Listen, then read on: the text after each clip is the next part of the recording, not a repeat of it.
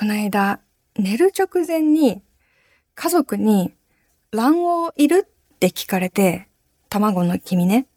いや、いらないなーと思って、いらないですよね、寝る前に卵黄。なんかね、ホームベーカリーで明日のパンを作ろうとしてて、それが白身しか使わないメニューらしいんですよ。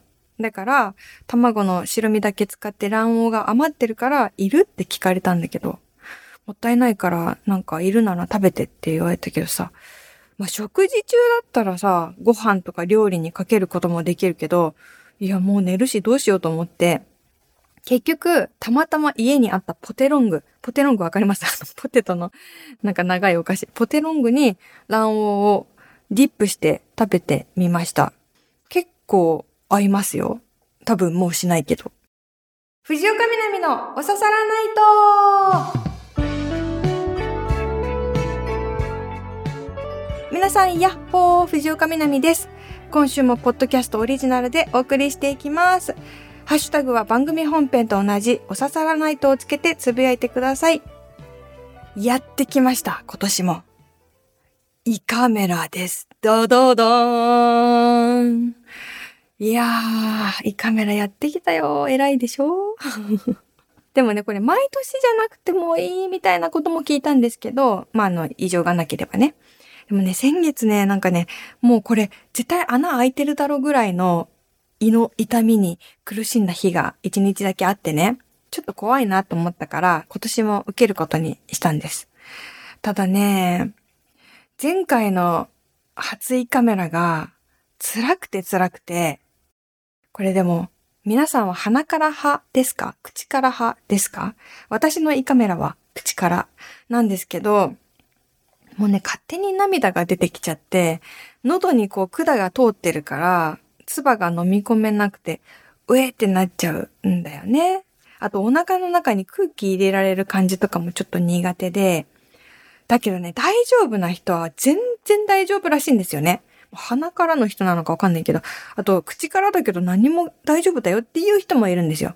うん。なので私がちょっと怖がりすぎてるっていうのはあるんだけど、ちょっとあの、胃カメラの予約をしようとするだけで気持ち悪くなっちゃって、うん。で、もう一つ方法があるじゃないですか。鼻から口からだけじゃなくて、もう一つのオプション。麻酔ですね。寝ている間に終わらせるっていう。それをすっごいおすすめしている知り合いの人もいて、いいなーって思って、ただね、それどこでもできるわけじゃないんですよね。で、いろいろ探して、ホームページに絶対痛くないみたいなドーンって書いてある病院があったので、もうね、多分数々の胃カメラに怯えた人々が訪れてきたのだろうっていう場所。もうね、多分待合室に座ってる人みんな胃カメラ怖い、胃カメラ怖いと思ってる人たち。そこをね、あの、予約して行ってきたんですけど、でもね、よく考えたら、私眠っちゃう麻酔っっていうのも初めてで、よくさ、1、2、3って数えたらもう意識飛んでたとか言うじゃないですか。あれを経験したことがないので、それも怖いなと思って、そんなすぐパッて意識がなくなるってどんな感じなんだろうやったことあります？なんか手術の前とかね、結構ありますよね。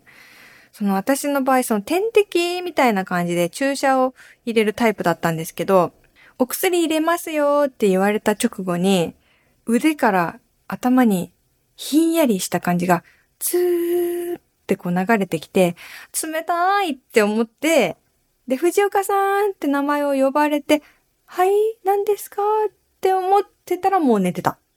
うん。あ、こんな感じかーって。だからさ、こう、ブラックアウトっていうかさ、バッていきなり周りが暗くなるみたいな感じだったら怖いなと思ってたんだけど、なんかこう、すごい早いんだけど、スーって感じだったから、まあまあまあよかった。こんなにさ、聞くのに、10分後に検査が終わったら、すぐ起きられるっていうのもすごいなと思うんですけど、まあ、あの、終わりましたよって起こしてもらって、休憩室にね、移動するんですよ。だけど、その時まだフラフラしてて、支えてもらえないとちょっと歩きにくいな、みたいな感じで、そのフラフラ感もね、初めてだったからすごい新鮮でしたね。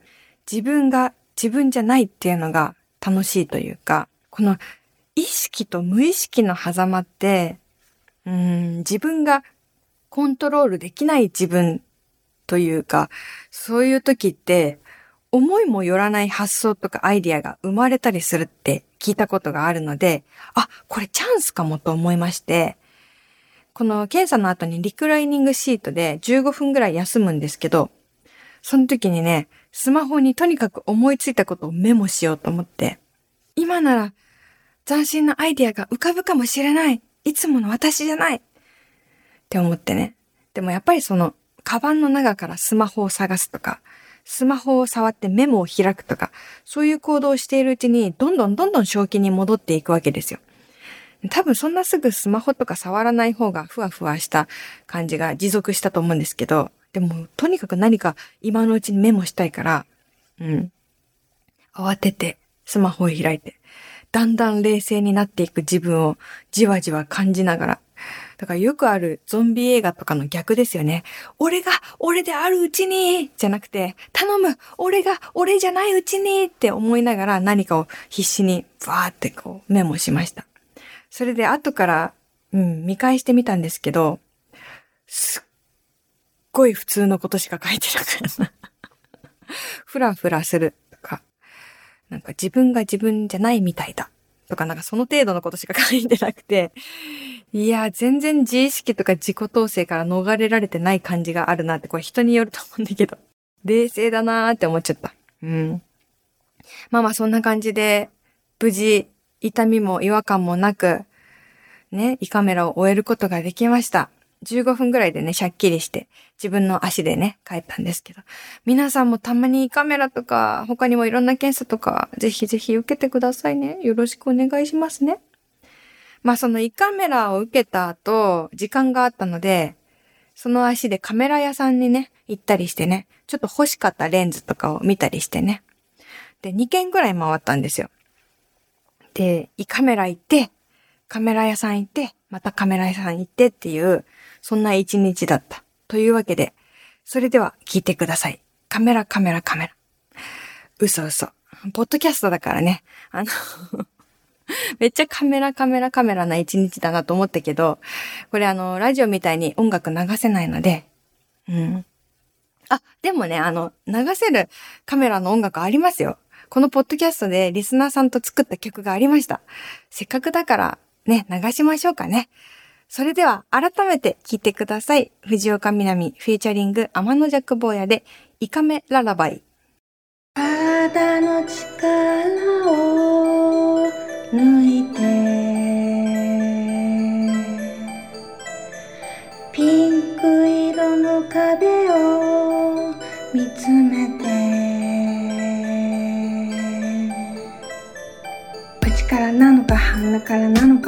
か全身麻酔かブープン麻酔か。どれ選んでも結局怖いや。検査当日逃げるのはいやライツキャメラアクションすると体自分のものじゃないみたい。我慢しても出てくるよ涙。よだれもただ漏れ。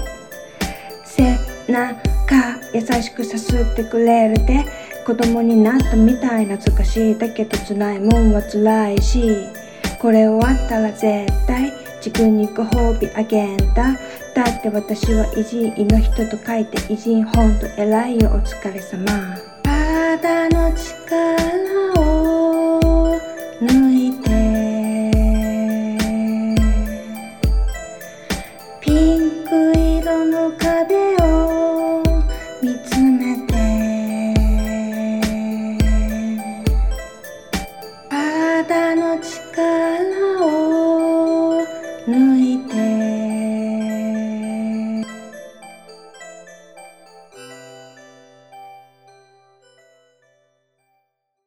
お聞きいただきましたのは、藤岡みなみフューチャリング天の弱坊やでイカメララバイでした。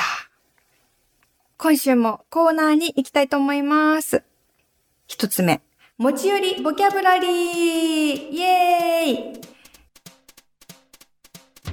皆さんが家族や友人、または自分の中だけで使っているオリジナルフレーズを教えていただき、私も使いたいですというコーナーです。えー、おささらネームドバイマトリョシカさん。持ち寄りボキャブラリー。先日、どうしたこうしたをはしたこしたという友達のことを投稿しましたが、その友達しか使わないオリジナルワードを再び紹介させていただきます。それは、はちゃこはちゃこです。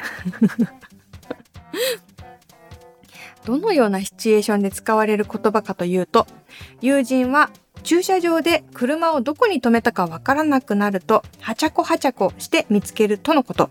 古い車はさておき、最近の車はリモコンでドアの鍵を開けたり閉めたりすることができて、その際にライトが点滅したりします。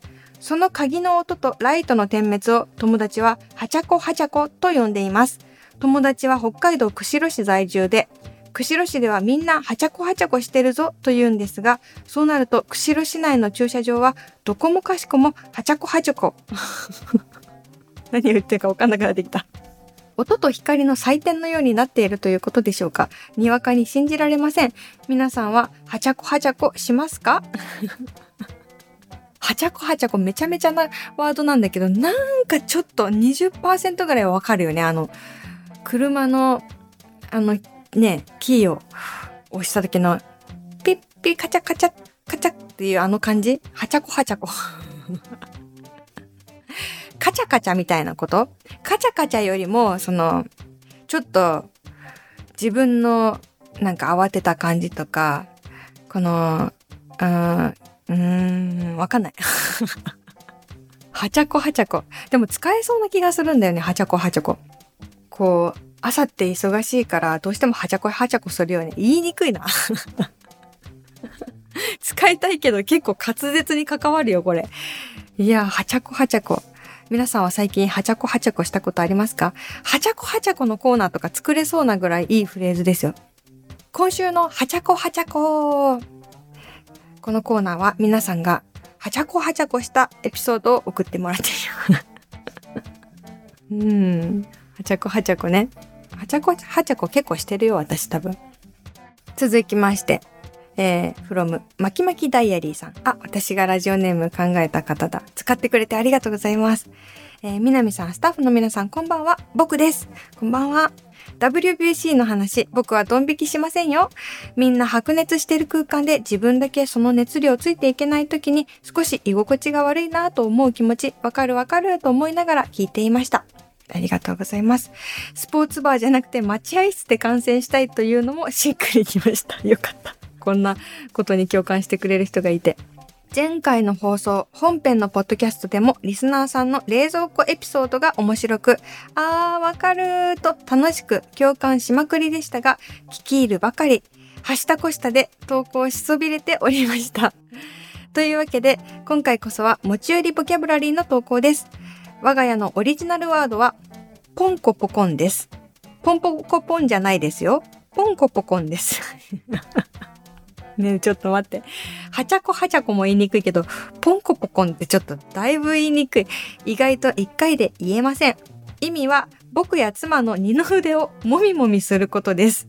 これは現在4歳になる我が子が1年くらい前に、ある日夜寝る前に言い出した言葉で、ポンコポコンしたいのと、最初は全く意味がわかりませんでしたが、今では我が家の共通言語となっております。でも、どこから降りてきたワードなんでしょうね。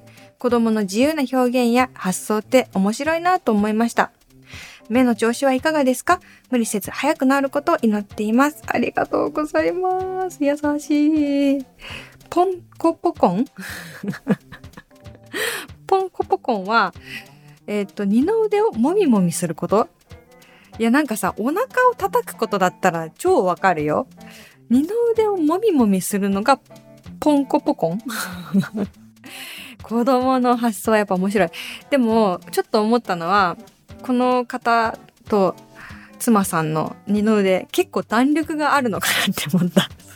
なんかさ、私みたいに筋肉ないふにゃふにゃだったら、ポンコポコンとは言わない気がして、結構その張りがあるなんかこう、いい感じの若い肉体で、ポンコポコンみたいな感じ。跳ね返すような感じなのかなってちょっと思ったけど。いや、確かに子供発信のこういうワードって多いですよね。うちの4歳は、なぜかちっちゃい時から、鳥の皮あのブニブニしたさ、好きな人は好きな、あの鳥の皮のことを、ぴょんたんって呼ぶんですよ。うん。もう完全に食べた感じから、生み出したワードだと思うんですけど、なんかぴょんたん食べたいとか言って煮物とかの時にこうね、あのバラバラになって浮いてる皮だけの部分をさ、こう 取り分けてあげたりすることがある。ぴょんたん。うん。それ、なんか可愛いから、いや、ぴょんたんじゃないよ、鳥皮だよとか言えなくて、私も一緒になってぴょんたんって言ってます。なんか何歳までぴょんたんって言ってくれるんだろう。ぴょんたん、うん、絶滅してほしくない。続いて、純喫茶南カランコロンはい、ここでは本編で読み切れなかったお便りなどなどまったり読んでいきます。カランコロンいらっしゃい、えー、今日の飲み物は、そうだな、なんか最近こうずっと冬で温かい甘い飲み物とか続いてたので、今日はすっきりと甘みの全くない無味の炭酸水にします。ちょっとそのヨーロッパのレストランに行った時のガスウォーターみたいな感じで飲んでください。どうぞ。1つ目、行列パンダネームアッキーさん。南さん聞いてください。小生、健康麻雀をやっているんですが、誰かに振り込んでも明るい人がいます。決してめげない笑顔のまま、よし次ねという人なんです。心に太陽があるんでしょうね。そんな人を見ているとなんだか嬉しくなってきます。自分もそうありたいと思いますが、なかなか簡単にはいきません。やはりそんな人とは差がありすぎるんでしょうね。ビュー、リスペクト。あー、わかる。なんかゲームとかで負けても楽しそうな人っていいですよね。うちもね、家で結構トランプとかやったりしてるんだけど、すっごいムキになっちゃう。うん。なんかさ、なんかさ、その、なんだろう、おじいちゃんとかに勝たせてあげたいじゃん。よく考えると。なんかそんなね、なんかおじいちゃんおばあちゃんがボロ負けする姿とか別に見たくないはずなのに、なんか、どうしても、向きになっちゃって、すごい、勝ちたいって思っちゃう、私は。ね、別に勝っても負けてもどうでもいいのにね、その、ゲームが楽しければいいのにね。まあでも、本気でやらないと面白くないっていう側面もある。ただこの心に太陽がある人は別に本気でやってないから負けても喜んでるってわけでもないんだろうな。いいな、なりたいな。続いて、ラジオネーム、ビーズワックス A さん。藤岡みなみ様、こんにちは。こんにちは。最近感じたことです。望まぬ戦争で家も家族も失った人々、耳を疑うような発言を続ける政治家、普通に歩道を歩いていただけなのに暴走してきた車のせいで命を落とした人、見たくはないけれど、見ておかないといけないニュースが溢れている。そんなものを見ると、やっぱり心が沈んでしまうけれど、散歩コースの途中にある幼稚園のグラウンドで園児たちが楽しそうに声を上げて元気に走り回って遊んでいる姿を見てとても幸せな気持ちになった。園児たちありがとう。みんなどうか元気で大きくなれますよ。幸せに暮らせますようにと願う。うーん、わかるなぁ。本当に私もね、ちょっと辛すぎてニュース見れないって時ありますね。なんか、この世って恐ろしすぎるって結構絶望しそうになることがあるんですよ。うん。なんか人間って愚かすぎないって、こう思っちゃうことがあって怖くなっちゃうんですけど、本当にこの方のおっしゃる通り、そこで私がこう見ないようにしようとか、まあ本当にね、体が疲れて心が疲れてる時は見ないっていう自衛も大事なんですけど、こう、なんだろう、うん、見て見ぬふりをして生きていこうっていうふうに思ったりとか、あとはその、諦めたりとかっていうふうにせずにいられるのは、やっぱりその、頑張って生きている他の人たちとか、こう、子供たちの未来を少しでもやっぱり、もう少しでもよくあってほしいって思うから、辛すぎるけど、やっぱりね、例えば声を上げられる時は上げていこうとか、しんどいけど、なんとか工夫してお互い一緒に生きていこうっていう発信を諦めずにいられる。そうそうそう。やっぱね、なんか本当にね、無邪気な、うん、若者たちの未来明るくあってほしいですよね。うん、まあもちろん自分もそうだし。なんか自分が生きてるうちに完全に世界がまるっと平和っていう風になることは難しいのかもしれないんですけどね、いろんな繰り返されていく歴史とか人間の差がとかね、あるかもしれないから。でも、それでもね、ほんのちょっとでもなんかね、いい方向にできる、うん、何か、それだけでも意味があるとちゃんと信じてやっていきたいなと思って本当に、うん、本当に戦争反対です。本当に辛い事件が一つでもなくなってほしいとめちゃくちゃ願ってます。続いてラジオネーム柔らかアルマジロさん。みなみさんこんばんは、こんばんは。あ、これはね、朝の話題です。と言いますのも、おささらナイトの本編の方で今月から藤岡みなみの朝サラナイトというね、ちょっと特別コーナーが始まりまして、朝についてちょっとみんなと考えていこうという、その朝にまつわるお便り、テーマは皆さんの朝ごはんにまつわる工夫だったんですけど、そちらちょっとメールがたくさん来ていたので、えポッドキャストでも読んでいきたいと思います。えラジオネーム柔らかアルマジロさん。みなみさんこんばんは、こんばんは。以前、実家のファミリーと話していたんですが、朝ごはんで定番の食パン、どのくらい焼くかという話が出ました。父と母はうっすらきつね色でふわっとがベストらしいのですが、僕と妹はしっかりめの焦げ茶になるくらいでパリッとがベスト。意外に違いがあると話をしていました。南さんは食パンの焼き目どのくらいがお好みですか？あー、私はその中間ぐらいかな。うん、うっすらきつね色だけど、ふわふわ感はもうないみたいな。でも絶対に焦げ感は1ミリも感じたくないっていう。硬くなるとちょっと違うかなっていう感じかな。でもさ、やっぱり食パン焼かない人っていうのがたまにいるんだけど、あれは結構不思議かも私。あ、焼きたて、焼きたてっていうのはその、生まれたての食パン？ちょっと言い方おかしいな。まあ、あの、ホームベーカリーで、あの、焼きたての食パンの中、あったかいふわふわを食べるのはいいんだけど、買ってきた食パンを焼かずに食べるっていうのが結構ね、信じられない。あ、でもサンドイッチとかは焼かずに食べる。サンドイッチじゃなくて、サンドイッチじゃなくて、本当に、あの、いるんですよ。その派閥の人います？なんか、そう考えると本当にグラデーションがありますよね。いろんな。食パン一つとっても、朝はパン派って言ってもさ、菓子パンの人もいれば、フランスパンの人もいれば、食パンの人もいて、食パンの中にも、ね、柔らかい派の人もいて。いやー、朝の多様性、ちょっとね、掘り下げていきたいと思います。続いて、おささらネーム、白髪染太郎さん。みなみちゃんこんばんは、こんばんは。いつも楽しく聞かせていただいています。いつもありがとうございます。朝ごはんに関して工夫と言えるものは特にないんですが、強いて言えば、前の日に炊いたご飯をラップに包んでおくことくらいでしょうか。あまり味わって朝食を楽しむという感じではありませんが、レンジでチンするだけで食べられるし、洗い物も増やさずに済むので、手軽に素早く朝食をとることができます。おかずは前の日の晩、子供たちの食べ残しを強制的に食べさせられるので、お腹がきつくなりますが、これも SDGs と思って残さないように努めています。あー、これこれこれこれこれこれ。ほんとちょっとした工夫だけど、自分大助かりのやつ。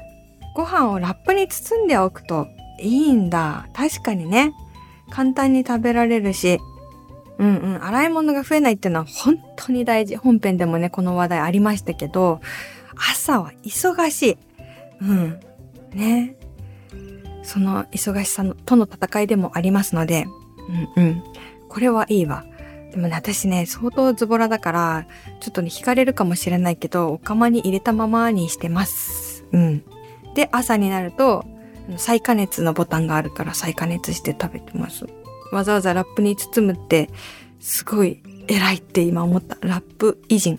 前日ラップ偉人だと思いました。うん。続いて、あ、普通メールに戻るのかな？おばんです。室蘭のサンドクレロです。先日、たくあんが半額だったので、夕飯で口にしたら、全く味がなく、改めてよく見たら、大根の水煮でした。新年度、注意力3万のスタートです。あのー、麦茶だと思ったら麺つゆだったみたいな、なんか脳のバグあるけど、たくあんだと思ったら水煮だったって結構ショックでしょうね。えって すごい地味なんだけど、脳がびっくりしたのが伝わってくる短いいいメールでした。新年度はね、ちょっとね、もう、はちゃこはちゃこしてるから、ちょっと今、はちゃこはちゃこのね、あの、バリエーション勝手に増やしちゃってるけど。から、うん、本当になんか、忘れ物も多くなるし、疲れるし、皆さん、自分を許してあげてね。ドジを踏んじゃっても全然いいです。4月は当たり前です。続きまして、愛知県稲沢市、ラジオネーム、四谷サイダーさん。南さん、リスナーの皆さん、こんばんは、こんばんは。朝食に関する工夫というか、私は平日、毎朝オリジナルブレンドシリアルを食べています。オリジナルブレンドというのは腹持ちと美味しさを司る玄米フレークを5、健康と流行を司るオートミールを3、甘さと彩りを司るフルーツグラノーラを2の割合で混ぜたものです。そして牛乳をかけシリアルがふにゃふにゃになる前に食べます。ボリボリと食感の 冷たい牛乳が頭をシャキーンとさせてくれるような気がします。南さんのおすすめのオリジナル黄金比ブレンドシリアルはありますか？ぜひ教えてください。ないよ。めちゃくちゃ細かい工夫を教えてくれた嬉しい。あとその腹持ちと美味しさと健康を司るはわかるんだけど、流行を司るオートミールっていうところがむちゃくちゃ可愛い。ああ、愛おしいメールですね。そんなにいろいろ組み合わせてる人初めて見たけど、でも楽しそう。調合というかなんかこう魔法使いというか楽しそうですね。私はまあ、そのフルーツグラノーラの上にヨーグルトとバナナの輪切りとブルーベリーで上から蜂蜜かけるっていうのが結構気に入ってます。はい。というわけで、たくさんのメールありがとうございました。他にもいろんなコーナーございます。自重テクニックやドン引き綱引き、そうです、私が偉人ですのコーナーなどなど、えー、宛先は、みなみアットマーク stv.jp です。お待ちしております。え今月はね、本編の方もとても盛り上がっておりますので、合わせてお楽しみください。本編もね、Spotify で無料でお聞きいただけます。じゃあ、本当にね、あの皆さん時間がある時に何らかの検査とか、いろいろ行ってみたりしてみてください。そして終わったら自分にご褒美を用意するといいかもしれない。私もね、カメラ屋さんずっと行きたかったから。うん。そんな感じで、こう自分の前にね、こう人参をこうぶら下げるかのようにね、あのいろいろあの手この手で進んでいきましょう。